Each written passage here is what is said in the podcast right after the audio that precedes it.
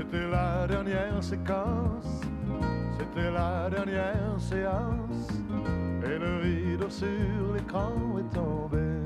Bonjour à tous et bienvenue dans La Bonne Toile, le podcast qui parle de cinéma par genre et par salve de 3. Et nous terminons notre cycle sur la trilogie Cornetto d'Edgar Wright. Voilà, nous avons parlé évidemment de Shaun of the Dead, de Hot Fuzz, et ce soir nous abordons bah, ce dernier film, le dernier pub à la fin du monde, The World's End en VO. Et je suis toujours accompagné bah, de Maxime, Maxime Solito, pour, euh, pour, pour en parler. Coucou les amis. Voilà, de Laura, de la chaîne Laura Fejor. Salut. Et de Liam de Bruel. Bonjour, bonsoir, selon le moment où vous vous écoutez. Exactement, j'ai dit bonsoir parce qu'on enregistre ce soir, mais évidemment, euh, Ouais. voilà, vous pouvez écouter ce podcast à n'importe quel moment, c'est l'intérêt des podcasts, c'est pas comme la radio, ou si tu l'as raté, t'as l'air con.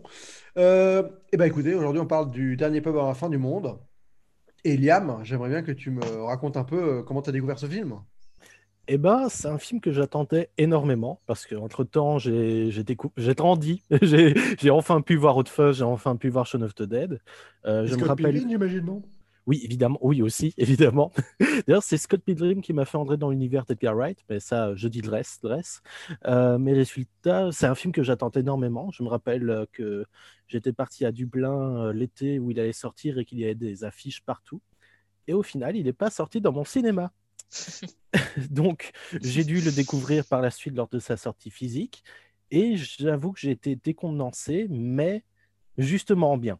Donc, euh, Ah, ah.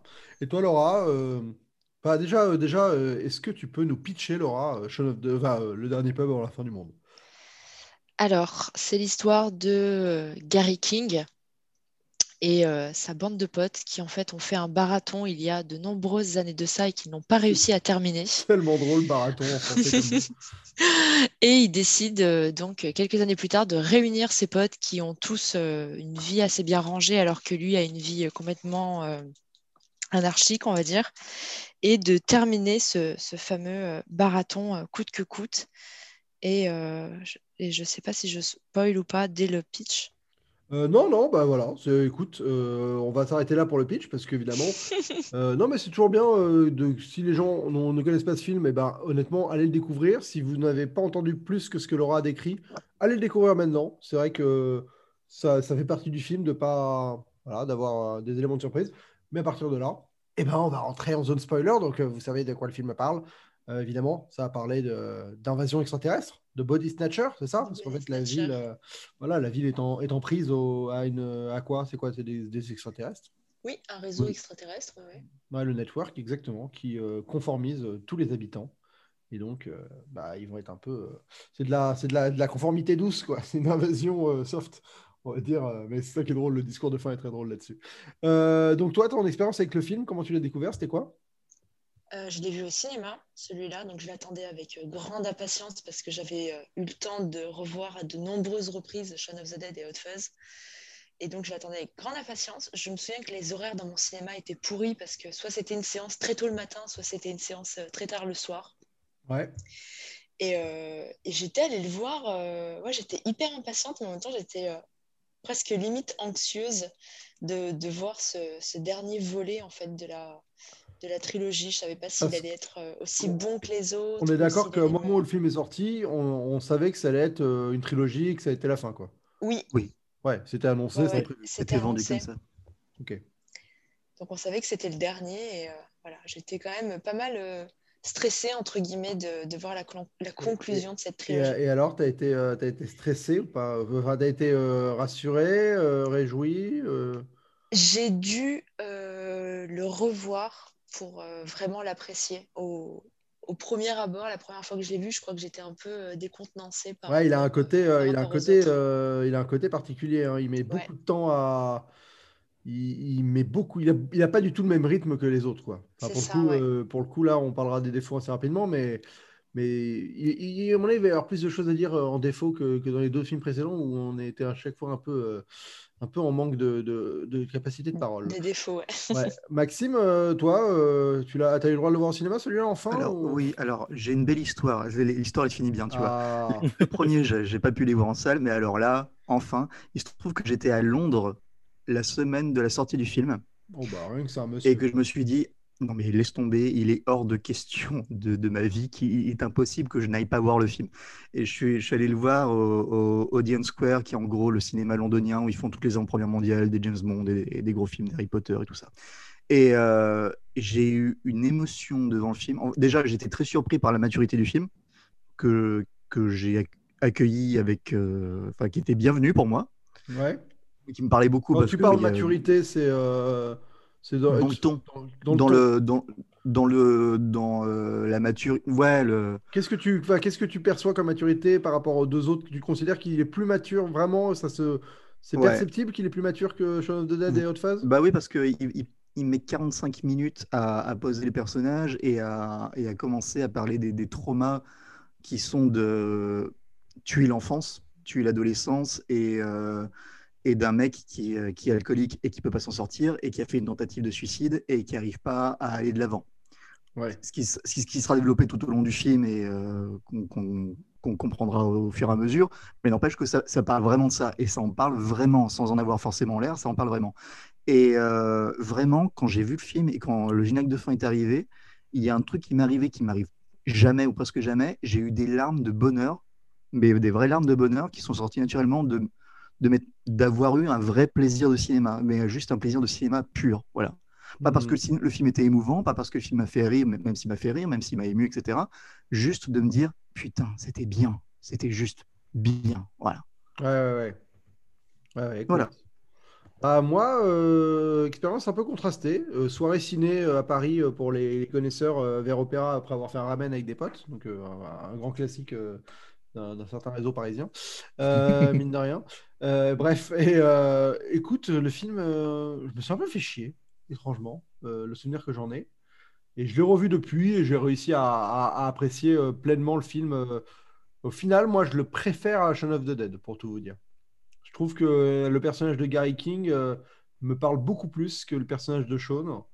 Et même les blagues me font plus rire, le rythme des, vannes me plaît plus, le- l'esprit de camaraderie, le fait que ce soit plusieurs, et surtout la thématique globale de cette. euh, Moi, cette phrase de début, elle me terrasse. hein, le, le, euh, enfin, euh, on, aurait dit que la vie ne, serait jamais aussi bien, et devinez quoi? Ça a été le vrai, ça a été le cas. Ça me, enfin, c'est une notion qui m'effraie et qui me fascine euh, au plus haut point. Donc, euh, donc voilà. Euh, C'était pour ma petite anecdote.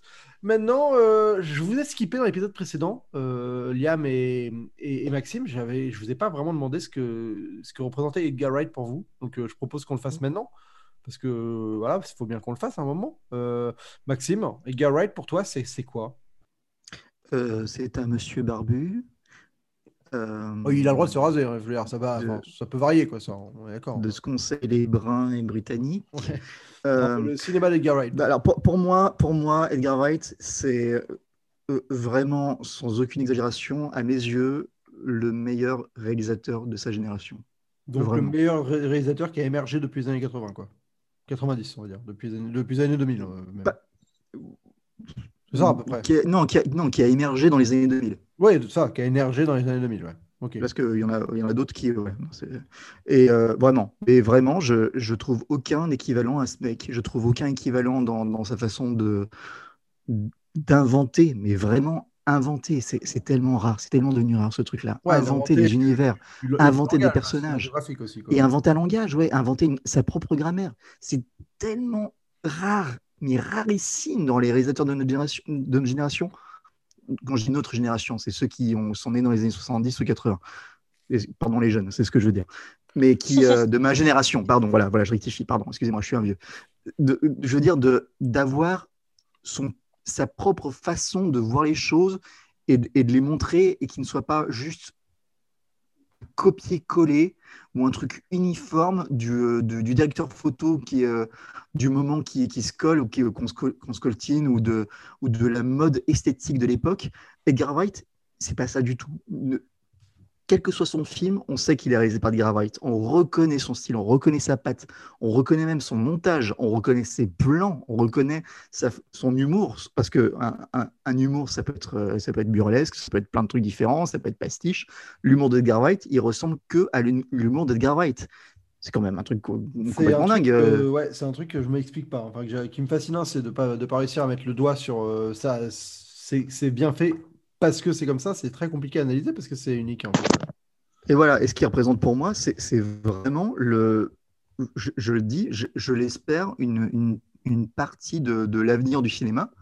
Parce que vraiment, ce qui, ce qui, ce dans 10 ans, dans 20 ans, on verra des films, on se dira, ah, ça c'est un film de maître, ça je l'attends parce que le mec, voilà, c'est bon. Bah, Edgar Wright, il fera toujours partie de la liste parce que il a construit une filmographie tellement solide dès le début que tu peux que être curieux et être impatient de, de ce qu'il va construire après. Ouais, ouais, écoute, euh, je pense Pour moi. que c'est une belle ode à ce monsieur. Et toi, Liam, Edgar Wright, euh, pour toi? Bah, Ed- Edgar Wright, j'ai un rapport personnel parce que c'est l'un des réalisateurs qui m'a qui m'a fait passer mon adolescence. Euh, c'est un réalisateur qui euh, touchait à des thèmes euh, bah, qui clairement euh, voilà, ont marqué mon adolescence. Je suis, je suis un enfant de la pop culture, je, voilà, je suis, je suis un geek clairement. Et c'est le genre de réalisateur qui a, qui a réussi, entre guillemets, à me frotter dans le sens du poil, mais sans aller dans la satisfaction absolue. C'est, clairement, je, c'est un réalisateur qui, quand je dis qu'il me frotte dans le sens du poil, c'est que clairement, euh, il offre de l'excellent cinéma. Pour moi, il offre euh, de l'excellent divertissement, mais en même temps, quand il n'y va pas totalement, c'est par justement, pour moi, c'est une qualité justement, c'est il arrive à proposer plus, à proposer autre chose et à me donner envie de revoir ces, ces films maintenant avec euh, justement un autre regard qui se développe au fur et à mesure des années et qui garde toujours autant de, qui garde toujours autant d'affection personnellement, mais toujours autant de qualité d'un point de vue plus, euh, Formel, dire du cinéma. J'ai l'impression que c'est prétentieux en disant ça, mais Non, formel, quoi. Voilà, exactement. Et euh, résultat, c'est voilà, c'est un réalisateur qui clairement aura, bah, m'aura marqué mon adolescence et me marque encore maintenant, et euh, pour lequel j'aurai toujours énormément d'affection et d'amour. Ouais, moi, j'ai pas rapidement parlé de lui, mais euh, moi, c'est un réalisateur où, je suis tellement admiratif de ce qu'il fait que je suis frustré de pas euh, apprécier ses films au- autant que je, que je peux les admirer, en fait. Il y a un espèce de décalage qui se crée en moi entre le, l'admiration que j'ai pour sa capacité à créer, à former des choses nouvelles, à manipuler une grammaire comme personne d'autre, à rythmer ces choses. Mais euh, au final, émotionnellement, c'est rare que j'arrive à être pleinement impliqué dans ces films. Alors, c'était le cas pour euh, Hot Fuzz, que j'aime énormément, mais qui me fait rire, donc ça, c'est gagné. Et là, j'ai réussi vraiment à être touché par euh, le dernier pub. Mais par contre, Scott Pilgrim, euh, même Baby Driver, je, n'arrive pas à être pleinement investi émotionnellement dans ces personnages, malgré la richesse de ce qui m'est présenté. Donc, euh, y crée un sentiment assez paradoxal chez moi, mais je suis conscient, en ayant refait un peu, bah, en ayant revu ces films pour cette trilogie, que clairement, euh, c'est des films qui, gagnent sur la longueur à être revus, revus, revus. Et il y a un moment, le déclic émotionnel se fait parce que tu as réussi enfin à assimiler toutes les couches qui font que, une fois que tu as vu toutes ces couches, tu peux enfin euh, te débarrasser de, ouais, de, bah, de, de la forme, parce que c'est quelque chose qui, moi, m'attire beaucoup la forme. Et donc, je, ça peut me détourner par moment de, de l'émotion. Une fois que bah, c'est passé, hop, je peux enfin être touché par l'émotion. C'est ce qui, c'est ce qui m'est arrivé sur le dernier pub, là, en l'ayant revu pour la, pour la troisième fois euh, pour ce podcast. Euh, bah écoutez, on va, on va shooter direct les grosses cartouches. Maxime, le plus gros défaut de, du dernier pub à la fin du monde Il n'y en a pas. Oh, alors, euh, alors, vraiment, alors, euh, je pense que je, je serais celui qui défendra le plus le, film des, quatre. Euh, moi, c'est mon préféré des, trois. Et euh, pour moi, c'est plus intelligent, c'est plus émouvant, c'est plus subtil, c'est le plus, c'est celui qui va le plus loin dans, dans sa façon de digérer le genre ou les genres ou le mélange des genres pour en ressortir quelque chose d'autre. Bah déjà, est-ce que c'est euh, pas déjà le, le- le film qui aborde le genre le moins codifié des trois, des, des trois? Parce que le Body Alors- Snatcher, il y a, peu, il y a moins d'exemples. Pour moi, dire, euh, non. Pour moi, non, parce que pour une bonne raison, c'est que ça aborde pas que le body snatchers. Quand tu as, quand t'as une espèce de, de robot géant, enfin la statue qui est filmée comme une sentinelle géante, Oui. comme t'en t'en voyais dans X-Men Days of Future Past, alors que bon, euh, les deux films sont sortis à un an d'écart. Euh, c'est- c'est pas que ça, c'est vraiment la science-fiction dans son ensemble et sa manière de traiter la science-fiction. Et c'est une manière de traiter la science-fiction euh, purement, vraiment anglaise qu'on qu'on retrouve des fois dans, des très, dans vraiment les meilleurs, meilleurs, meilleurs épisodes de Doctor Who, par exemple, Ouais. je trouve. Et, euh, et qui est là, enfin, c'est encore plus unique parce que c'est Wright qui le fait. Mais c'est, euh, il y a, y a y a un degré de vraiment, j'ai pas d'autre mot, je suis désolé, de maturité dans la façon de, pas un gros de mot, hein, le comprendre, de hein. comprendre ce qui marchait dans les, dans, dans, dans les autres films, pas seulement de science-fiction, mais de SF. C'est le cas, par exemple, dans un truc comme euh, le, le village des, des damnés. Ouais. que ce soit l'original ou le, le remake de, de, de Carpenter. C'est pas forcément un film de body snatchers en soi.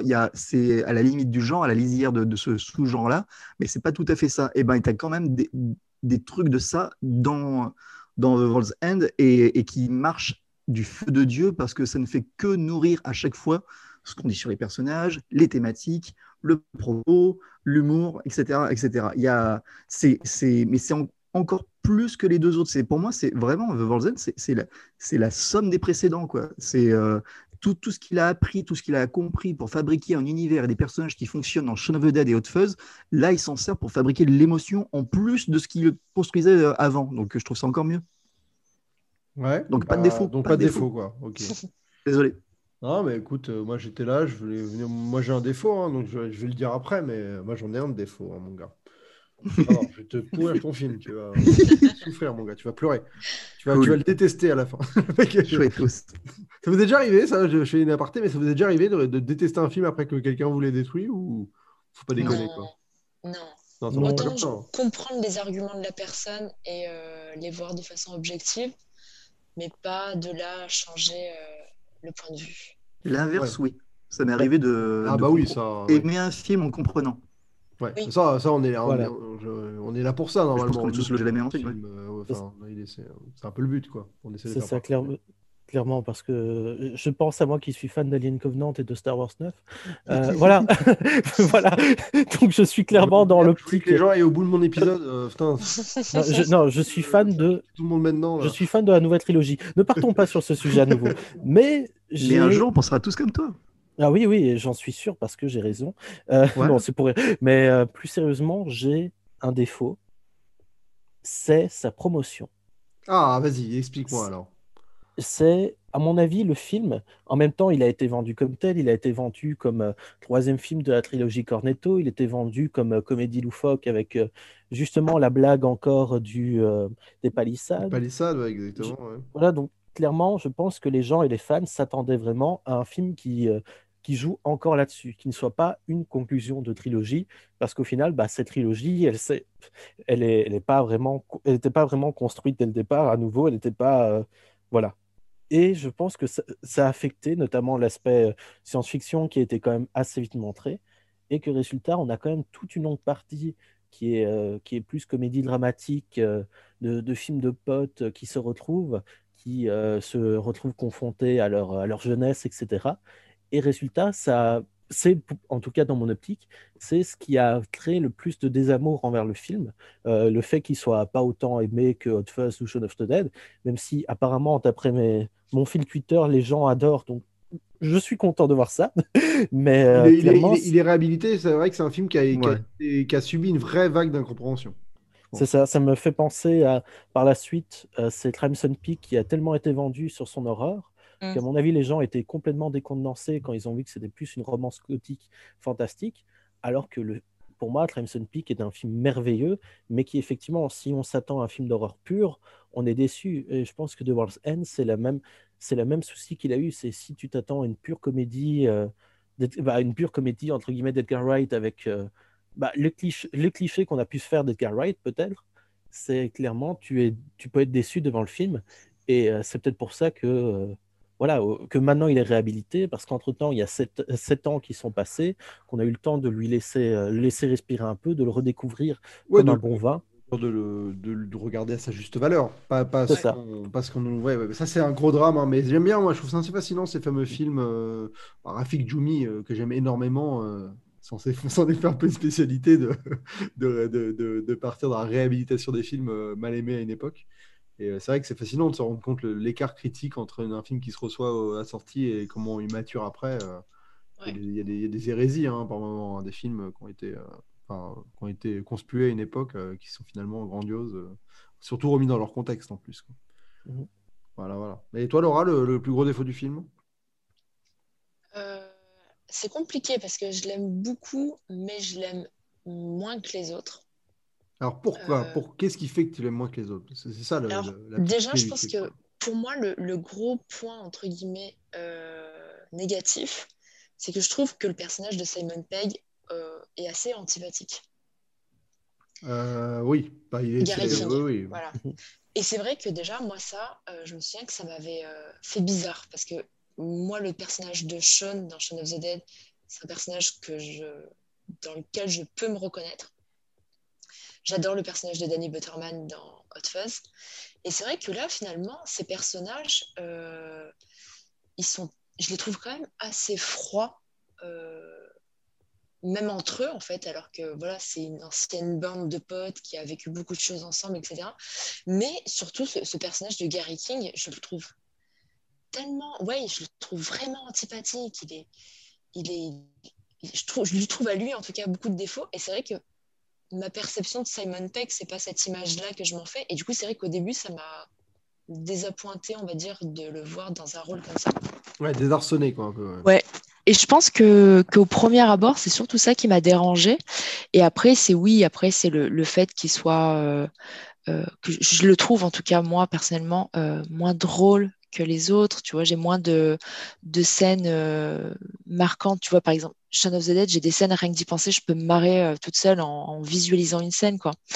Que celui-là, je trouve qu'il y en a moins. Après aussi, la science-fiction, c'est pas forcément le genre que j'affectionne le plus comparé aux autres. Ouais. Et c'est peut-être aussi pour ça que, euh, que ça m'a moins touchée, en fait.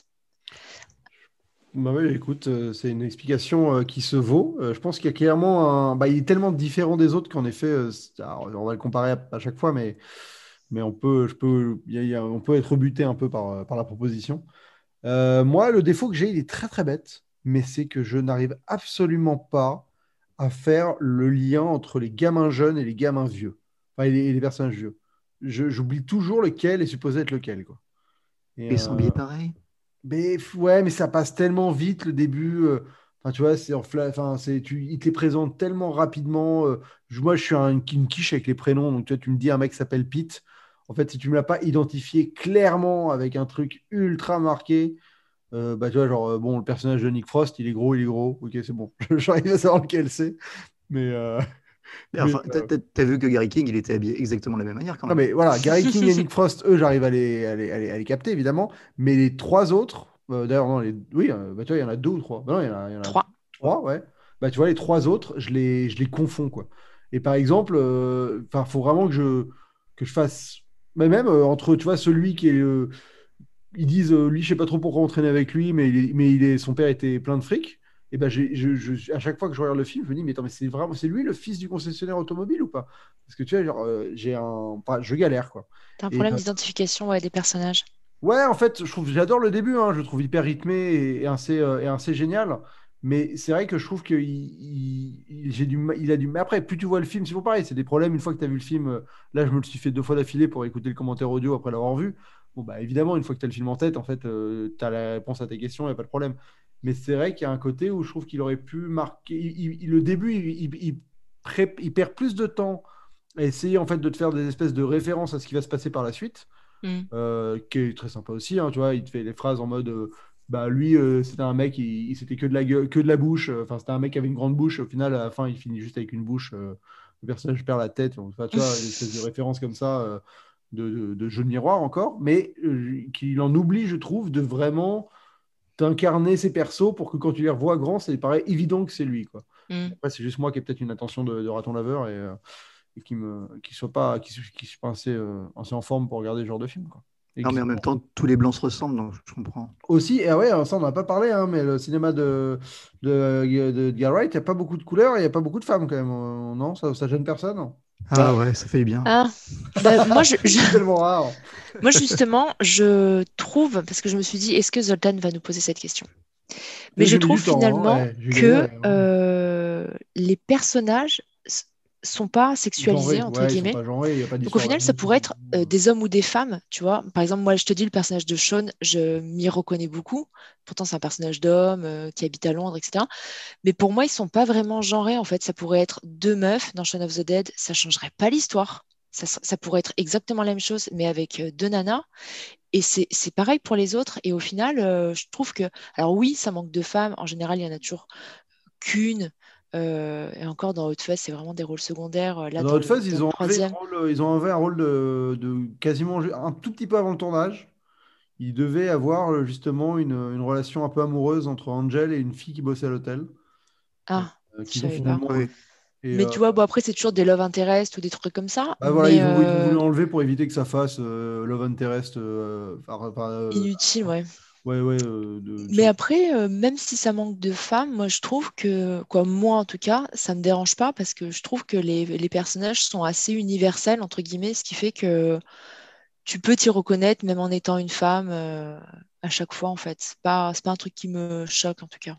Ouais, non, mais c'est intéressant ce que tu racontes parce que c'est vrai que on fait souvent des procès à des films pour des raisons finalement pour ça, mais sans en fait se rendre compte que c'est pas nécessairement le, le, le, besoin d'inclusion qui compte, c'est juste la mani- le traitement en fait des choses qu'on voit à l'image. Oui, c'est C'est-à-dire qu'en effet, là, dans ces personnages, que tu changes le sexe, ça n'aurait aucun intérêt autre que de dire bah il y a une femme, regardez, on a mis une femme. Ah ouais. En fait, non, les personnages en effet ne se définissent pas comme ça et, ils ont une universalité qui qui, bah, qui- qu'ils incarnent, je trouve. Alors, moins dans le dernier pub, où là, pour le coup, les genres ont beaucoup plus d'importance, euh, parce que c'est un groupe de mecs, euh, il y a des histoires de dragouille, euh, il y a le truc avec le sandwich de marmelade, là, euh, enfin, euh, tout un délire qui est un peu plus sexualisé, genré. Mais en tout cas, sur les deux premiers films, c'est vrai que, en plus, vu que ça, traite d'une bromance qui est quand même pas non plus ce qu'on voit le plus souvent. Ouais. Voilà. Euh, vous, vous avez Ouais. quelque chose à dire là-dessus? Hop, je suis désolé. Euh, moi, l'impression que j'avais, mais je sais que j'ai une impression masculine, donc clairement, je ne veux pas imposer le, le point de vue, mais j'ai l'impression que les personnages féminins dans la trilogie Cornetto ont justement cette stabilité émotionnelle qui met en exergue euh, l'immaturité masculine des personnages. C'est un truc qui, pour moi, traverse quand même les trois films. C'est une immaturité qui va euh, sur différents niveaux. Bah, tout simplement, euh, l'immaturité de, de Sean qui n'arrive pas à se sortir de son train-train quotidien. Euh, Nicolas Angel qui est tellement dans son boulot, qui est tellement latent, qu'il oublie toute relation émotionnelle. Et ici, on a justement euh, son personnage qui est tellement euh, dans une optique où il a l'impression que, que tout était parfait avant et qu'il peut, qu'il peut recréer ce sentiment, que, qu'au final, ça, ça rend vraiment sa trajectoire dramatique triste. Mhm. Alors que euh, tous les personnages féminins, pour moi, ont une stabilité, elles savent ce qu'elles veulent, Ouais. elles, euh, elles, elles sont une ligne directrice et clairement, j'ai peur que ça fasse résultat alors la femme qui soit obligée de soutenir l'homme, mais je vois plutôt ça comme la femme, c'est- euh, les personnages féminins ici savent ce qu'elles veulent, elles ont, elles ont une maturité que n'ont pas tous les personnages masculins. Après, c'est Ouais, mon ouais. interprétation et j'espère, euh, voilà. Non, mais c'est vrai, mais tu vois le parallèle aussi avec le personnage euh, de Jessica Stevenson dans Shaun of the Dead, quand justement il compare les deux groupes Mhm. de survivants, qu'elle, du coup, c'est censé être l'équivalent de Shaun, que elle, elle a un plan qui est beaucoup plus déterminé que, que le leur. Oui. Eux, au final, ils arrivent à trouver les, la- les militaires, etc. Donc finalement, c'est c'est vrai, en fait, ce que, ce que tu dis, c'est ça. Je suis d'accord avec toi. Merci. Euh, donc, euh, on a dit pourquoi on a euh, un peu des problèmes, mais qu'est-ce que vous, que- quelle est pour vous la plus grande qualité du film, Liam et Laura? Parce que euh, Max, il a un peu décrit, mais on va quand même le faire creuser aussi un peu. Donc, Liam, vas-y, la plus grande qualité de ce film. euh, La plus grande qualité du film, c'est moi tu, ça. tu voulais en parler depuis le début, là, ça fait deux épisodes que tu nous teases un peu ça. Oui, mais je crois que contrairement à, une, à un Shaun of the Dead ou Fuzz qui ne joue pas directement carte sur table sur euh, l'aspect euh, émotionnel derrière, ici on est vraiment dans un, dans un drame, euh, plus qu'une comédie, plus qu'un film de science-fiction. On est vraiment dans, une, dans quelque chose qui affiche totalement son amertume, à un point où on est quand même face à l'apocalypse, à un point où euh, bah, je trouve que la fin, au final, euh, si elle est positive pour certains personnages, euh, comme pour le, le rôle que joue Patty Considine ou Nick Frost, on est vraiment dans quelque chose où le personnage de Gary King n'apprend rien, où il euh, encore bah, ce, même schéma de, vouloir s'enfermer dans sa jeunesse, quitte, quitte au final à, n'être qu'avec des ersatz euh, de ses amis, à préférer le contact de souvenirs plutôt que le contact de véritables personnes. Et je trouve que justement cette amertume qui explose, euh, qui n'hésite pas justement à montrer euh, bah, les, cicatrices qu'il a eues lors de ses tentatives de suicide, qui clairement l'ouverture, ça fait hyper mal au cœur. Et je trouve justement que c'est vraiment un film qui est une telle tristesse que bah, j'en avais parlé en, en off. Je trouve c'est le film que j'ai le plus de mal à voir parce qu'il me touche euh, justement par euh, son questionnement sur, sur la façon de devoir euh, passer autre chose, la Ouais, façon de de l'avant, devoir. hein. Enfin, de, de, de, de devoir laisser derrière soi, euh, les, les- les- de se dire qu'il y aura, que, que- est-ce que peut y avoir un meilleur lendemain que celui, que le meilleur lendemain qu'on a déjà eu, quoi. C'est ça, c'est un, film que j'ai découvert. C'était ma dernière année d'école secondaire. Je crois que ça fait la, c'est la première en France. Ouais, bah, le lycée, quoi. Enfin, ouais, Voilà, comme dans le film, quoi. voilà. Et clairement, j'étais à, j'étais un tournant de, enfin, j'étais un tournant de ma vie où je, où c'est vraiment le moment où, où on te dit, voilà, tu dois devenir adulte. Et le voir à ce moment-là, ça m'a rendu hyper triste. Et maintenant que, entre guillemets, je suis adulte, je ne vais pas dire responsable, mais voilà, ça me fait encore plus mal parce que ça, ça me touche directement face à, face à des trucs qui sont plus intimes. Ouais, Et c'est peut-être euh, c'est peut-être quelque chose qui, euh, en, qui, en tout cas, moi, personnellement, ça me retourne.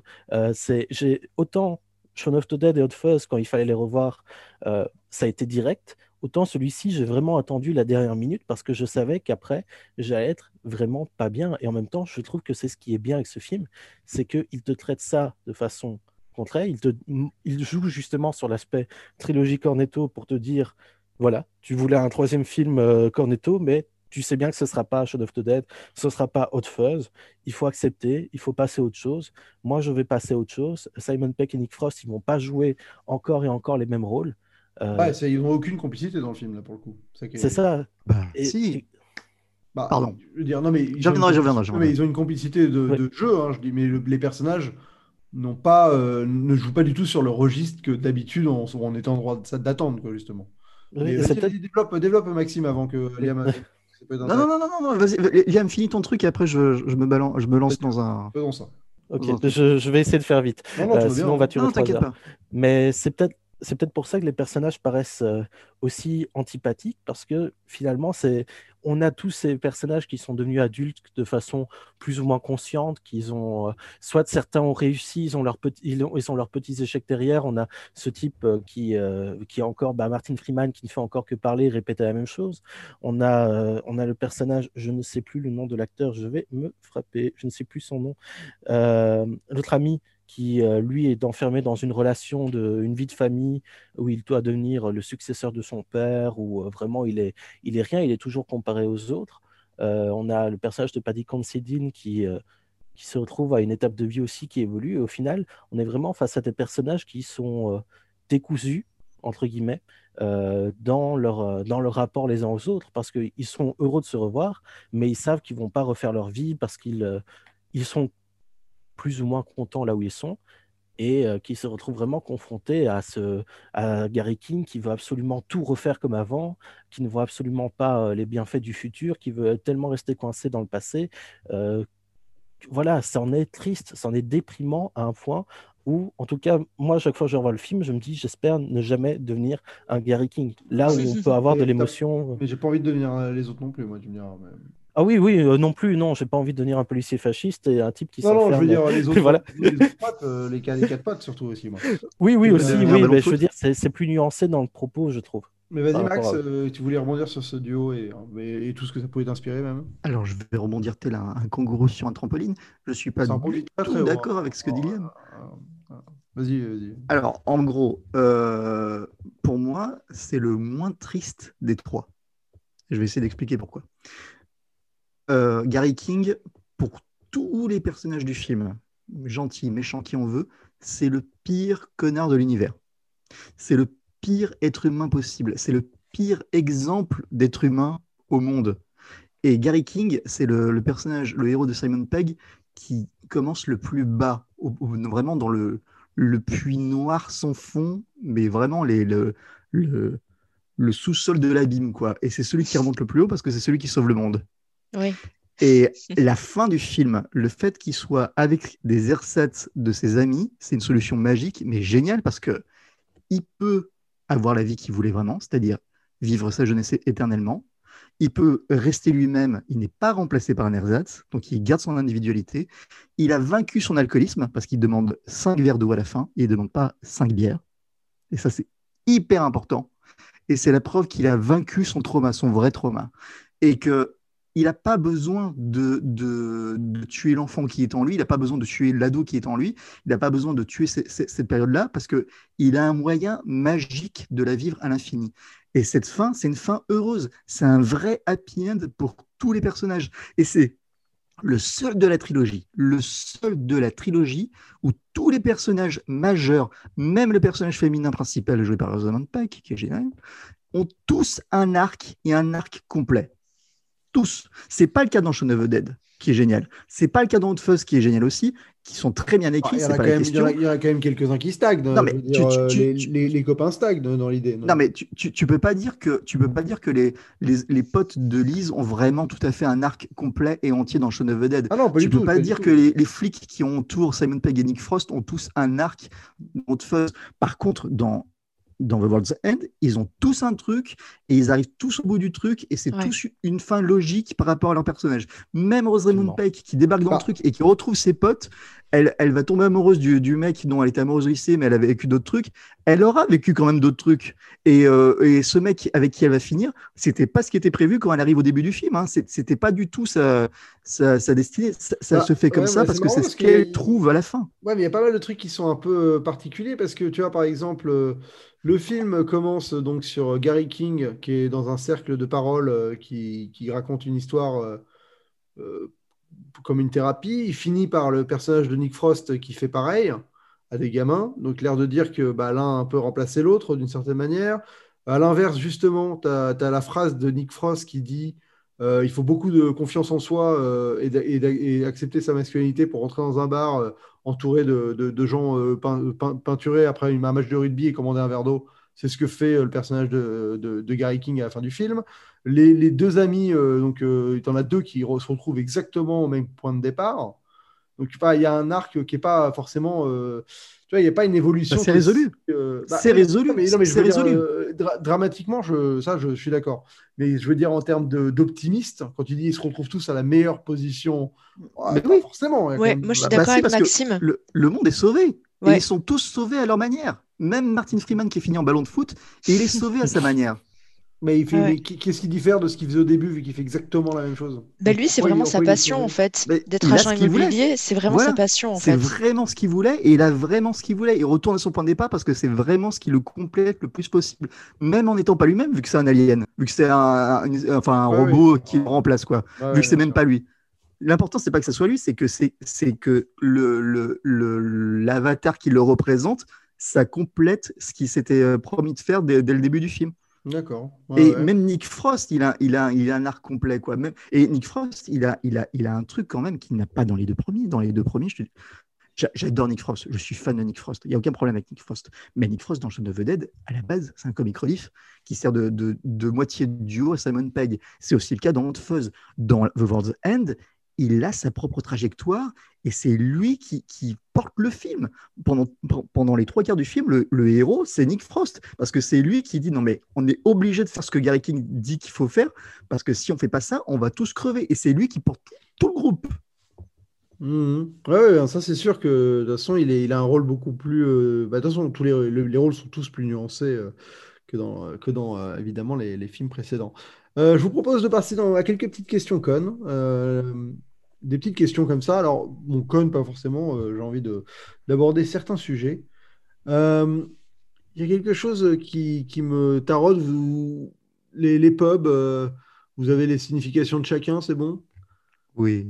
Oui, ça, Oh, plutôt. YouTube et Google, le, et. Wikipédia l'ont tous fait, non? Il n'y a pas eu, On- y a vous- pas eu vous avez 50 checké- pages de retrouver les euh, 50 easter eggs du film? Voilà, exactement. C'est vrai que c'est un film egg, mais ça vous plaît ce concept d'écriture un peu Oui, bah, c'est la symbolique. C'est- Ouais. C'est c'est Oui, que. Même chose, ça fait, ça fait partie du plaisir et justement, ça permet de, de jouer un peu sur les attentes par, par rapport notamment au, au remplacement du personnage de Martin Freeman, qui est annoncé par l'ouverture et qui en même temps, ici, on est vraiment sur euh, cette optique où nous, on sait qu'il est remplacé, mais pas les autres personnages. Oui, bien sûr. ouais, ouais. Ça, c'est sûr que c'est C'est sûr bête, qu'on ouais. a une longueur d'avance. euh, euh, grâce- si on, a un peu porté sur le symbolisme, on a quand même euh, une longueur d'avance euh, souvent dans le film.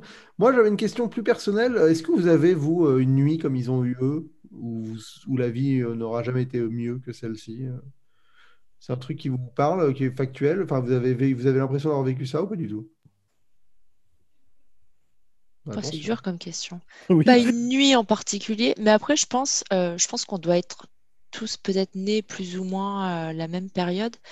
Mais je trouve que ce film fait pas mal écho à euh, cette génération de gamins qui sont nés euh, dans les années 80, qui ont grandi dans les années 90 et qui sont hyper nostalgiques euh, de cette période, Moi, je trouve que dans notre génération, c'est vachement marqué, où on a vraiment des super souvenirs des films qu'il y avait à cette époque, etc. Donc, moi, je dirais que je suis nostalgique, entre guillemets, d'une certaine période, pas d'une nuit en particulier, mais moi, ce serait plus une, une période, entre guillemets, quoi. Ouais, putain, moi j'ai moi j'ai une photo hein, de, de la- de la- l'équivalent de la nuit qu'ils ont passé quoi. C'est un truc de dingue. Mais ça, j'ai une photo de moi où je sais que sur cette photo, j'ai, je me suis fait dans ma vie la même réflexion que Gary King. Quoi. Genre, au moment où tu te dis, après cette photo, rien ne sera aussi bien que ça. Euh, en fait, c'est, enfin, c'est, en fait, le- la, la question, c'est pas de répondre oui ou non. En fait, c'est même pas essayer de se poser la question, parce que de toute façon, le- la question n'a pas de sens euh, en soi. Mais, Mais vas-y, vas-y. Bah, ici, moi, j'ai des, des nuits ou des moments qui, euh, qui m'ont marqué et que je, et que je, dont je me souviens encore avec beaucoup d'affection, même avec des, des personnes qui ont dû m'oublier ou qui doivent me détester, ou, euh, et avec le temps qui a passé. Mais c'est peut-être bizarre avec la, mais avec la résonance actuelle, avec le contexte actuel, c'est l'idée d'une nuit comme ça qui, bizarrement, me manque la possibilité de vraiment pouvoir faire euh, Un une baraton. sortie.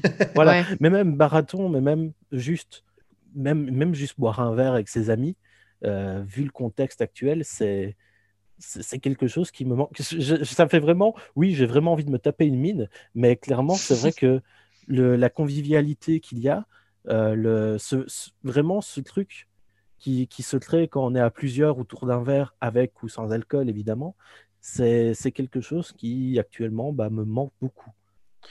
Euh, autre question, à moins que Maxime, tu veux nous, nous détailler euh, ton sentiment ce- J'étais en train de me rappeler des, des bitures euh, les- légendaires que j'avais vécues. Mais en- en- je j'ai jamais eu le sentiment de me dire je vivrai jamais mieux que ça. Tu vois, mais, euh, mais je comprends le, l'aspect. euh, je pense que c'est un sentiment très universel. Effectivement, euh, Laura elle a raison de, de notre génération, de, au-delà de l'époque et de, de- des références communes et de la, la culture commune, de- de- d'avoir eu le fantasme ou d'avoir vécu le truc du. euh, la soirée légendaire, tu vois, la vraie soirée légendaire. Et euh, moi, c'est marrant parce que je le vois pas du tout comme ça dans le film, parce que pour moi, tout le film, c'est une critique de la nostalgie, justement. C'est une critique de se dire, mais tu peux pas rester dans cette époque, tu ne peux Oui, pas oui. la revivre tout le temps. Sauf dans la solution magique qu'a qu'a Gary King à la fin, tu vois, Ouais. mais, mais sinon, mais, mais tu ne peux pas revivre là. Donc avance, arrête de, de casser les couilles, mais avance parce que tu ne peux pas revenir en arrière, c'est impossible. Et si finalement, tu as une c'est- DeLorean.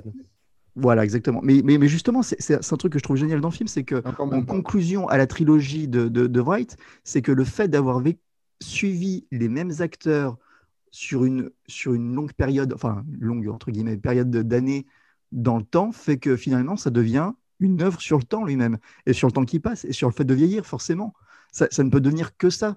Parce que forcément, tu prends en compte le, fait que les acteurs ont vieilli et que les personnages qui vivent, ils ne peuvent pas vivre la même chose qu'ils ont vécu dans, dans Shaun of the Dead. Ils ne peuvent pas avoir les mêmes problématiques. Et que justement, vu que c'est cette génération-là de d'adolescents, geeks, ce que vous voulez, qui a vécu les années 80-90, ça ne peut que devenir la problématique de comment tu passes à l'âge adulte, comment tu l'acceptes, comment tu vas de l'avant, de quelle manière tu le vis. Et la façon dont les personnages ils ont de le vivre, ils ont tous une, une solution différente. Et c'est ça que je trouve génial. D'a- D'ailleurs, cette idée du temps qui passe, euh, Robert Rodriguez aurait pu l'aborder prochainement, mais je viens d'apprendre que Tyler Lautner ne jouera pas à nouveau Sharkboy.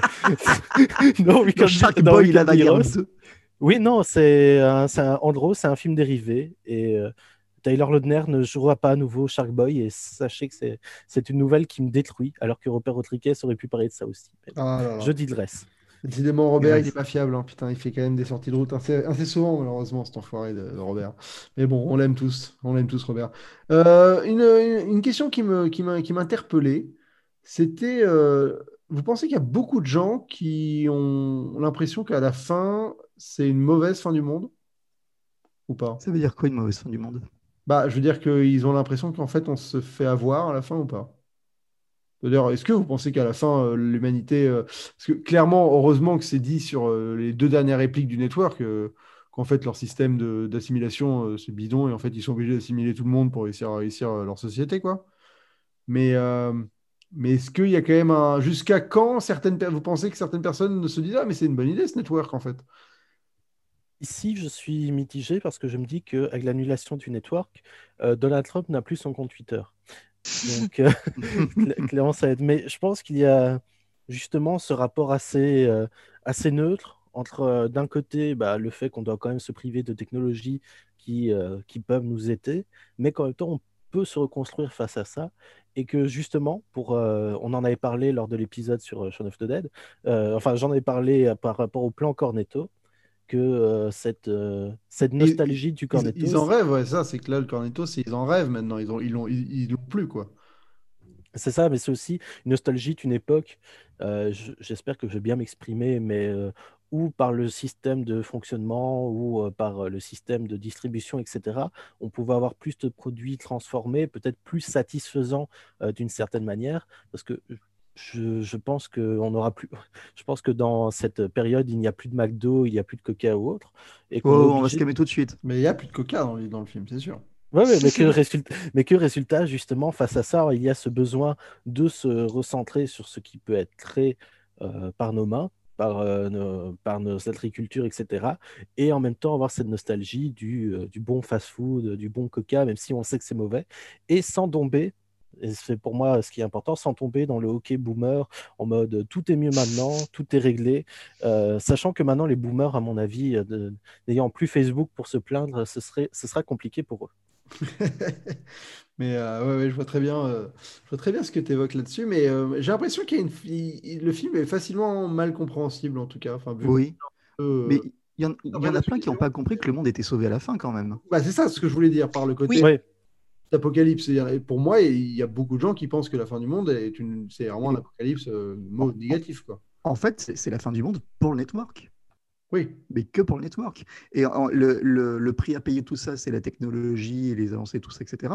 Mais c'est le prix à payer pour supprimer tout ce qui a, a trait au conformisme, justement, qui était défoncé par Shaun of the Dead et Hot Fuzz. C'est-à-dire Ouais. que tous les zombies de Shaun of the Dead, ils sont morts avec ce truc-là, et tous les petits villages modèles et avec tous les petits euh, conseillers villageois de, de villes euh, qui, euh, qui, qui, f- qui oppriment tout finalement, bah, ceux-là, ils sont supprimés. C'est eux les robots, c'est eux les doubles, c'est eux les, les, les coquilles vides finalement de, l'humanité et qu'on qu'on zigouille d'un coup. Euh, C'est peut-être pour ça que justement les gens ont, trouvé la fin plus pessimiste par rapport à la, fin du monde même, parce que justement ils se retrouvent face à leur, face au fait que ils, par un lien émotionnel, ils se retrouvent face au fait qu'ils sont dans un monde où il n'y a plus, euh, bah, il a plus Internet, il n'y a plus euh, les GSM, il n'y a plus Twitter, il n'y a plus, euh, le- il n'y a pas de PlayStation 5, etc. Et que résultat, ils se- les gens doivent se dire merde, il n'y a plus ça, pour moi c'est foutu, alors que c'est un besoin de réadaptation. Donc pour moi, c'est il y a un sauvetage de la du... enfin le monde est sauvé, mais en même temps il, est il y a une obligation d'effort. Bah, c'est Voilà, le principe d'un- d'une révolution, quoi. Voilà, un peu à la manière d'un Tomorrowland par exemple, qui, euh, Oui. arri- qui arrive pour moi à être d'un optimisme face à l'être humain, face à ses possibilités, face à ses- sa façon d'agir, etc. Mais qui en même temps est dans un réalisme en mode, les gars, vous savez qu'on va droit dans le mur. Je, vous pouvez y arriver, on peut, on peut se sauver, mais on va droit vers la catastrophe. Laura, tu as une, une- une- quelque chose à nous dire là-dessus ou pas? Comment toi, Ouais, moi, je fin, trouve euh, cette, euh, cette fin, ben, je trouve la fin, cette fin du monde euh, plutôt cool finalement, plutôt positive pour les héros et euh, j'ai- j'aime bien tout le dialogue de fin du coup. Ils disent que ben, finalement, oui, avoir toutes ces technologies, ça serait cool, mais qu'au final, on est des humains et que l'erreur est humaine et que même si au premier abord, ils font pas le bon choix, c'est pas le choix de la raison en tout cas, mais euh, vu que moi je trouve aussi que la fin est, est très positive pour tout le monde, voilà, tout le monde se réadapte, tout le monde finalement arrive à, à atteindre son but, le personnage de Nick Frost se, se renoue avec sa femme, il y a un nouveau couple qui se forme, etc. Pour moi, la fin du monde de ce film-là, c'est pas l'apocalypse, quoi. Pour moi, c'est euh, un plutôt un renouveau du monde qu'une fin du monde en soi. Mhm. Mais c'est vrai que j'ai l'impression qu'il a été mal perçu, en tout cas, ce- Oui. cette fin. Je pense. Euh, mais après, c'est parce qu'il en joue, hein, d'une certaine manière. Mais euh, bon, c'est vrai que le mec sauve le monde en disant euh, We want to get free, we want to get loaded. euh. C'est c'est- c'est tiré de qui cette phrase d'ailleurs, qui, qui revient dans le film C'est dans une, le- la chanson du début de, de, de l'intro et euh, qui, qui vient d'un film. Ça venait pas d'un film avec James Dean? C'est pas un, un monologue de James Dean? Bah écoutez, je- Dans, Ah. dans Géant ou dans. Le Fur de Vivre? J'ai pas l'impression que ce soit James Dean, mais Mais je ça, ça vois vient d'un dialogue le. d'un vieux film de, de, Oui. de, de, de moteur. Enfin, tu vois, un truc euh, des années 40-50. We want to get free, we want to have a good time. Euh, Ah, faudrait que je retrouve. J'avais la ref, mais je l'ai oublié. Ça s'appelle Loaded, écoutez. Euh, Oh là là, j'ai un. We want to have a good time, ouais. euh, C'est, je, je cherche vite fait, hein, mais euh, c'est dans le film euh, Primal Scream. Je sais pas si vous connaissez. Non, mais euh, en fait, c'est dans une chanson. C'est, ça Ouais, c'est pas chanson. The Wild Mais là- Angel. En effet. Bah, écoute, c'est euh, ouais, c'est pas forcément euh, une référence cinématographique. hein. Mais- Faudrait que je, que je retrouve. Il me semblait qu'il y avait une, une- un autre. euh, que c- le bout dans la chanson, ça venait d'un d'un autre truc. Ouais, moi Ouais, je l'ai vu dans un extrait de, de film pour, euh, pour la comparaison, hein, il me semble. Ouais, ouais, bah, c'est euh, blanc, mais- The, The Wild Angels en de 1966. Voilà. Donc euh, les, Ah, les anges sauvages, je pense. Bah, ouais, des, des moteurs, quoi, du coup. Ouais, exactement, exactement. C'est ça. C'est ça. Euh, écoutez, j'ai promis, je vous ai promis qu'on finirait à une, une heure décente et je tiens mes promesses. Donc cet épisode, il n'est pas comme on fait d'habitude, mais c'est pas grave. Il faut savoir s'adapter. Et, euh, et je vous avais promis euh, une heure précise. Et, je, je- je- je suis dans mon, dans mon boulot, c'est de respecter les horaires. Donc j'avoue que je, ne peux pas, euh, moi, dans ma, dans ma vie, euh, en dehors du boulot, imposer des horaires qui ne fonctionnent pas. Donc, rapidement, en, en termes de conclusion, je voudrais que vous me donniez tous votre, bah, votre top 3 des, des films de, de cette trilogie. Dans quel ordre, pour vous, quel est votre préféré, celui du milieu et, et celui que vous aimez potentiellement le moins? Et, euh, et comme ça, on conclut un peu cette, euh, ce petit voyage euh, dans l'univers d'Edgar Wright. Donc, vas-y, Liam, ton petit top 3. Bien, numéro 3, je dirais Shaun of the Dead, que j'aime beaucoup. Hein. C'est, compliqué, c'est dur, ça fait mal au cœur. Euh, en deuxième, The World's End, et en premier, Hot Fuzz. D'accord, Laura? Euh, en troisième, euh, le dernier pub avant la fin du monde. J'ai beaucoup de mal à départager Shaun of the Dead et Hot Fuzz. Et je pense que pendant très longtemps, j'ai préféré Shaun of the Dead et j'aimais moins Hot Fuzz. Mais je pense que maintenant, en numéro 2, je mets Shaun of the Dead et en 1, je mets Hot Fuzz. Ouais. Et euh, toi, Max? C'est génial, on a trop de tops différents. Euh, Ouais. Moi, c'est crescendo, du coup, dans, dans le temps, c'est-à-dire qu'il s'améliore à chaque fois. Donc, troisième, Shaun of the Dead, deuxième, Hot Fuzz, et premier, End. Eh ben écoutez, euh, moi c'est comme Liam, c'est donc Shaun of the Dead, Hot Fuzz et euh, non, euh, Shaun of the Dead, le dernier pub avant la fin du monde et Hot Fuzz. Mais euh, en tout cas, ça a été, euh, ça a été un, c'est- rare de de- d'avoir des films que je revois pour la deux ou troisième fois pour euh, quasiment tous et d'avoir envie de les revoir euh, pour une quatrième fois assez vite. C'est quand même signe que qu'en fait euh, c'est vraiment des films à redécouvrir Ouais. vraiment. Et c'est pas, c'est là où on, on prend, je pense, la mesure de la, bah, de la richesse de ce qu'a créé Edgar Wright sur cette trilogie, quoi. Parce que parce que c'est pas rien et c'est pas pour rien qu'elle est qu'elle est souvent euh, mentionnée comme euh, bah, qu'elle est devenue ultra culte. quoi. Oui, carrément. Ouais. Mais à chaque visionnage, en plus, tu as un détail qui t'avait échappé auparavant que là, tu vas voir et euh, qui va te mettre le, le sourire, en fait, je trouve. euh, ah c'est ouais, la chasse ouais. au détail, en fait. Plus tu les vois et plus tu rentres dans le, dans le, ouais, le petit détail, le petit clin d'œil, la petite référence subtile. C'est vrai que le, le- le dernier pub, je trouve que c'est celui qui a l'écriture euh, en termes de dialogue, par exemple, la plus affûtée. Et euh, moi, il y a des, enfin, la manière dont, dont il arrive à construire l'humour par le fait que par les gens qui se répondent. Euh, je pense à la scène des toilettes où euh, vraiment, enfin, c'est c'est de l'écriture, c'est parfait. Il y en a Mm. un qui dit What WTF et l'autre il fait What the fuck. WTF Oui. Et t'as l'autre qui sort des chiottes qui fait What the fuck? Ah, tu vois, enfin, c'est un espèce d'en- d'enquillement de, de réplique qui est parfait parce que voilà, il y a un rythme, une écoute, une forme de, de résonance. euh, C'est du grand, grand art. Mais voilà, j'aurais, j'aurais, euh, j'ai un peu débordé sur les films précédents, donc on, on va pas pouvoir faire un, un vrai format sur ce film-là. Mais écoutez, ce sera l'occasion euh, bah, de reparler une autre fois dans d'autres, de d'autres manières. J'ai une grosse vidéo moi en préparation sur Edgar Wright, pas sur Edgar, mais sur cette trilogie que j'ai envie de faire. Donc voilà, peut-être que vous aurez un- de plus amples choses dans cette petite vidéo. En tout cas, merci énormément d'avoir participé à cette bah, cette trilogie de, de podcasts. Ça m'a fait très plaisir. C'était une nouvelle formule pour, euh, pour la bonne toile. Et euh, bah, voilà, on euh, on on n'hésitera pas à, à récidiver, à, re- à revenir pour ce genre de, de choses, prendre un réal, prendre trois films. Et avant de vous quitter, bah, je vous dis merci, mais j'ai envie de savoir où- une dernière fois, enfin pas une dernière fois, parce qu'on pourra vous retrouver justement sur Internet après, mais où est-ce qu'on peut vous retrouver sur Internet euh, les, les uns et les autres? Euh, Vas-y, euh, Laura. Déjà, merci pour l'invitation. Ça m'a fait Bah, super rien. plaisir Moi, de parler de ces plaisir, trois films que j'aime beaucoup. Et euh, du coup, moi, c'est Laura, donc de la chaîne YouTube Laura genre, où je parle de, de cinéma d'horreur, euh, de séries, de films, etc. Et de livres, voilà. Et euh, vous pouvez me retrouver sur Twitter, sur Insta, sur Facebook, sous le pseudo de Laura genre, un petit peu partout. Eh ben, écoute, ça marche. Les gens vont, vont, vont venir, mais, mais, mais, mais quelques auditeurs. Tu vas pas euh, gagner beaucoup d'abonnés grâce à ce podcast, mais cas, venez quand même, venez, plaisir, venez. ouais, ça m'a fait très plaisir en tout cas te- que tu viennes pour en plus parler d'un, d'un- finalement, à part Shaun of the Dead, dont tu sors un peu de tes, de tes habitudes. Donc c'est vrai que Ouais. c'est agréable euh, et on se rend compte que tu es tout aussi euh, qualifiée et passionnante en dehors du, du cinéma de genre et d'horreur. Donc c'est ça qui est cool aussi. Merci beaucoup. Euh, Liam, Oui, euh, bah alors je suis sur Twitter sous mon vrai nom, euh, Liam de Bruel.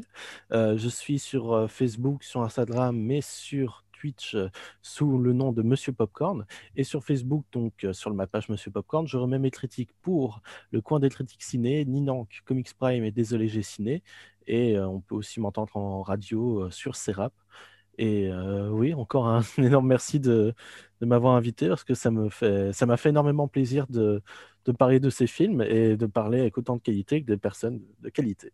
Ah bah je suis franchement je suis content des gens que vous avez été euh, vous avez été royal euh, on sent que vous en avez sous le capot et que vous, défendez votre ce, réalisateur avec passion et, euh, et c'était très très intéressant. J'ai moi appris beaucoup de choses sur la perception de ces films. Et Maxime où est-ce qu'on peut te retrouver avant de te dire au revoir? Alors, euh, moi, c'est Laura de Laura fait genre. Et euh, non, non, non, non, attends, c'est pas moi ça. non c'est pas Euh, toi je suis quel déjà, merde. tu, tu Désolé, non, désolé, c'est pas ça. Euh, Godard of War sur Twitter et vous pouvez retrouver mes critiques euh, sur le blog de Gone Hollywood. Et puis voilà. Et puis moi, merci aussi de, de m'avoir invité parce que j'adore m'écouter parler. Je ne vous ai pas trop écouté d'ailleurs pendant les, les quatre dernières heures, mais ça, ça- ça avait, l'air sympa aussi. Peut-être euh, faudra que je réécoute les émissions. Merci en tout cas. Bah, ça marche. Eh ben, écoutez, je vous remercie énormément, vous, et je remercie bah, les gens qui ont écouté le podcast jusqu'au bout.